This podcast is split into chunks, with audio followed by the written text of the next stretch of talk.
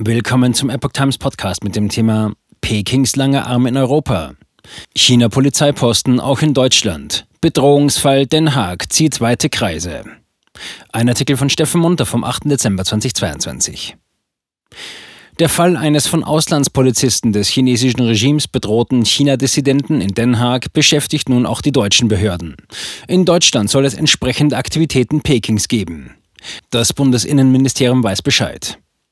Die Festnahme eines Mitarbeiters der chinesischen Auslandspolizei in den Niederlanden im November zeigt deutlich die perfide Arbeitsweise chinesischer Behörden außerhalb des Herrschaftsgebietes der Kommunistischen Partei Chinas. Durch Ausweitung des Unterdrückungssystems des Pekinger Regimes auf das Ausland sollen unter anderem chinesische Dissidenten eingeschüchtert und teils auch nach China zurückgebracht werden. Der Fall des 21-jährigen Dissidenten Wang Qingyu in Den Haag bleibt aber nicht auf die Niederlande begrenzt, geht in Berlin weiter. Interessant an der Geschichte, obwohl es in den Niederlanden meistens zwei geheime chinesische Polizeistationen gibt, kam der Auslandspolizist aus Deutschland nach Den Haag angereist. Der spanischen Menschenrechtsorganisation Safeguard Defenders gelang es kürzlich, ein weltweites Netz von 54 chinesischen Polizeistationen in anderen Ländern aufzudecken. Mittlerweile berichtet die Menschenrechtsorganisation von weiteren 48 entdeckten chinesischen Auslandspolizeiposten. Teilweise seien diese bisher bekannten 102 Polizeiposten mit Hilfe der Gastländer errichtet worden.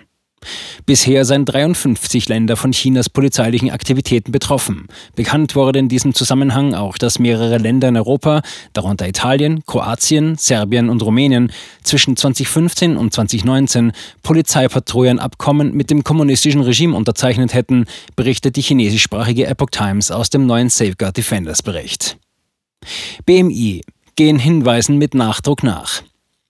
Auf Nachfrage der Epoch Times Deutschland beim Bundesinnenministerium erfährt man, dass dem Ministerium die Berichterstattung zum Thema chinesische Überseepolizeistationen bekannt sei und die Bundessicherheitsbehörden die Existenz derartiger Einrichtungen seit geraumer Zeit im Rahmen ihrer gesetzlichen Zuständigkeiten im Blick hätten. Man gehe auch allen Hinweisen mit Nachdruck nach und arbeite diesbezüglich auch eng mit den Sicherheitsbehörden der Bundesländer zusammen.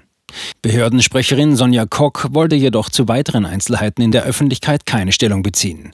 Gemäß Völkerrecht gilt, dass die Vornahme hoheitlicher Tätigkeiten, denen die Bundesrepublik Deutschland nicht zugestimmt hat, gegen den völkerrechtlichen Grundsatz der Gebietshoheit verstößt und eine völkerrechtswidrige Verletzung der inneren Souveränität der Bundesrepublik Deutschland darstellt. Frau Koch bestätigte, dass Deutschland kein bilaterales Abkommen über den Betrieb derartiger Überseepolizeistationen mit China geschlossen habe und die chinesischen Behörden daher auch über keinerlei Exekutivbefugnisse auf dem Territorium der Bundesrepublik Deutschland verfügten. Man toleriere solche Tätigkeiten auch nicht. Die Bundesregierung steht mit der chinesischen Botschaft hierzu im Austausch, so Koch. KP-Polizist im Starbucks festgenommen. Am 7. November nahm die niederländische Polizei in einem Starbucks am Hauptbahnhof von Den Haag einen Mitarbeiter der chinesischen Auslandspolizeibehörde fest. Der KP-Mann hatte zuvor einen in der Stadt lebenden jungen chinesischen Dissidenten kontaktiert und gedroht, ihn umzubringen. Dann wollte er sich mit dem 21-Jährigen treffen, um seinen Fall zu besprechen. Der Exilchinese wandte sich an die Polizei.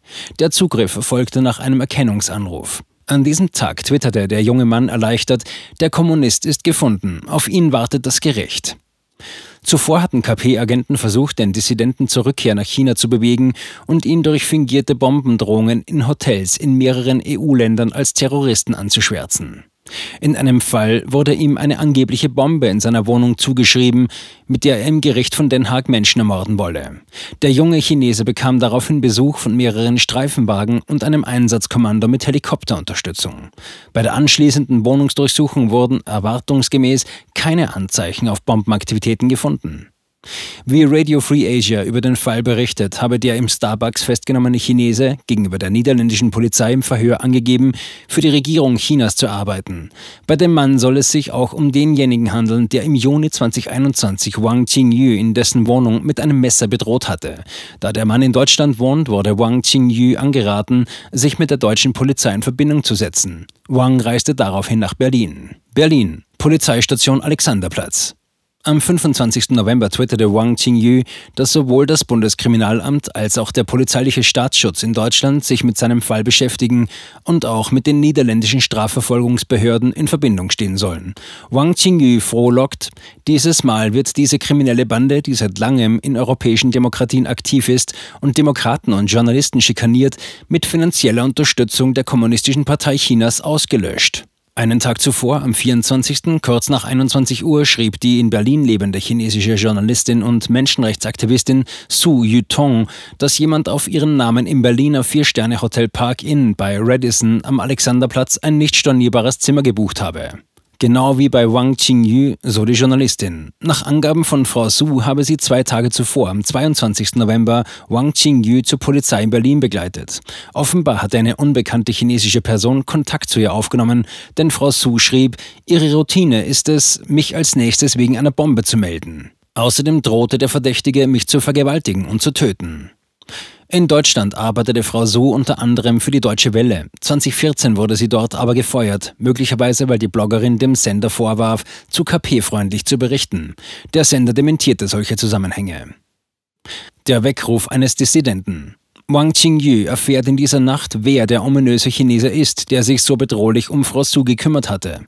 Er twitterte um 23.08 Uhr, die Identität des Verdächtigen wurde bestätigt. Es handelt sich um den Kommunisten, der im Juni dieses Jahres mit einem Messer in die Niederlande kam, um mich einzuschüchtern und nach seiner Flucht die niederländische Polizei provozierte.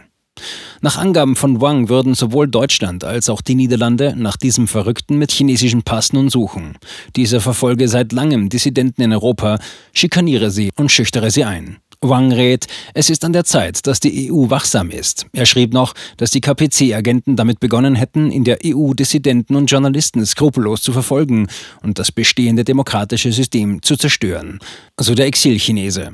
In einem Post in der Nacht um 1.06 Uhr bestätigte Frau Su, ich bin immer noch auf der Polizeiwache Alexanderplatz in Berlin und Sie sprechen wegen der Schwere des Vorfalls mit Ihren Vorgesetzten darüber.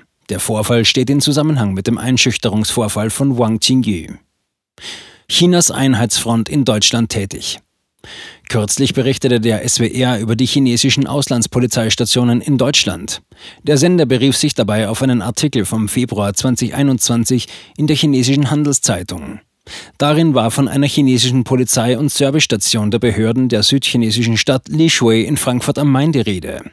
Für die Lishui Police Overseas Chinese Station wurden verschiedene Kontakte und Telefonnummern genannt. Mitarbeiter, die für die Bereiche Berlin, Hamburg, München, Düsseldorf und separat für Westdeutschland zuständig seien. Recherchen der Reporter ergaben, dass die fünf Ansprechpartner im Zusammenhang einer 2012 veröffentlichten Mitgliederliste des Deutschen Fördervereins zur friedlichen Wiedervereinigung Chinas standen.